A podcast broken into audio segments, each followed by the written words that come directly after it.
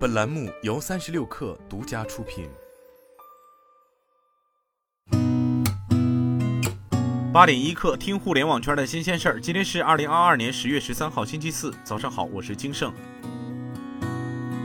据证券时报报道，央行数字货币研究所发文表示，支持在财政、税收、政务等对公领域发挥数字人民币优势，为政府数字化和智能化治理提供先进的支付服务，实现数字人民币体系与传统电子支付工具的互联互通，让消费者可以一码通扫，商户也尽量不用增加成本即可支持各类支付工具，持续推进数字人民币无障碍和适老化能力建设，完善无障碍产品规范和标准体系。继续深化国际合作，深度参与数字货币领域国际治理建设。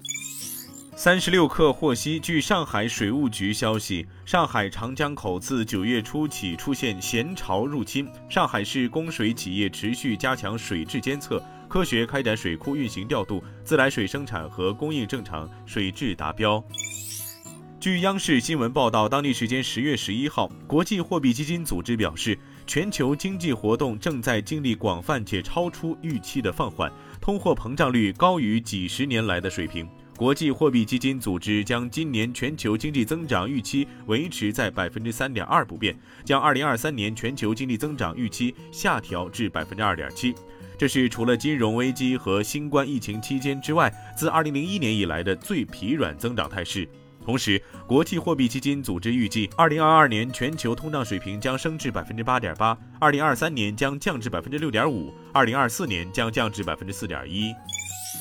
据中新网报道，据文化和旅游部消息，二零二一年全国星级饭店个数达到八千七百七十一个，营业收入达到一千三百七十九点四三亿元。文旅部表示，十年来全国星级饭店结构进一步优化，营业收入保持相对稳定。特别是二零二一年以来，随着疫情稳定，市场逐渐回暖。